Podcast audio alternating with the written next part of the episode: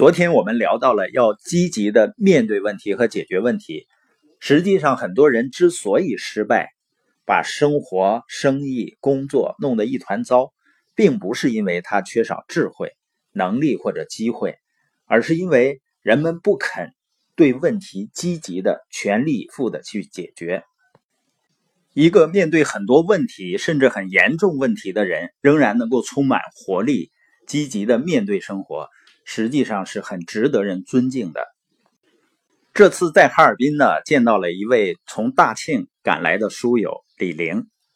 在酒店的房间里呢，每进来一位书友，或者进来一些人的时候，李玲都非常热情的、非常有活力的跟大家打招呼。他实际上也是第一次来到这个环境。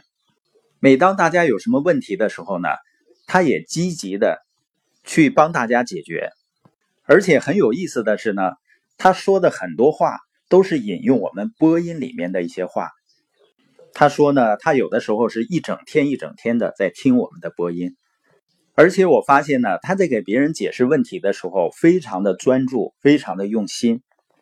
这样一个积极阳光的女孩子呢，让人感觉她的生活一定是一帆风顺的。实际上后来在私下的交流里面呢。我发现他的生活也面对着巨大的挑战，我更加相信呢，他一定能够实现他的梦想。因为一个人在顺利的时候啊，保持心态积极是很容易的；身处逆境，面对巨大的问题的时候，仍然能够保持积极的态度，这是尤为难得的。我相信呢，未来我们的很多书友一定会在我们的研讨会上听到他的成功故事。听到他的心路历程，所以呢，不管生活中有什么问题，还是要把灿烂的笑容挂在脸上，一定能够帮助我们吸引好事情发生。而那些满脸都写着问题的人、愁眉苦脸的人，你想想看，他是会排斥一些好的事情的。另外呢，每个问题里都蕴藏着机会。同样的一个问题呢，有的人消极面对，然后问题就越来越严重。你比如说受到了伤害，那有的人呢消极抱怨，就会使自己呢充满怨毒和变得冷漠了。但以积极的心态去回应的时候呢，有的人受了伤害以后，他会让自己变得更加温柔体贴，更有同情心，去关心其他受伤害的人。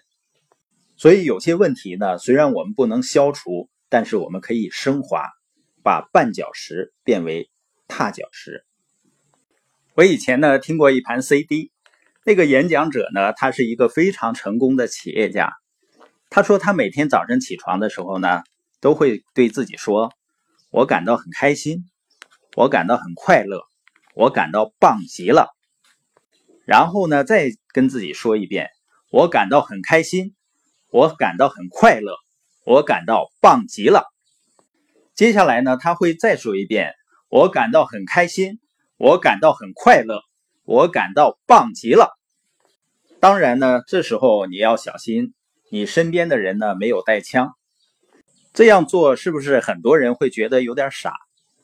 但是你敢每天早晨起来跟自己说：“我活得真没劲，我活得太没劲了。”你敢这样说吗？因为人的语言会重塑我们的大脑。一个总是保持积极开朗态度的人。一定会得到意想不到的帮助的。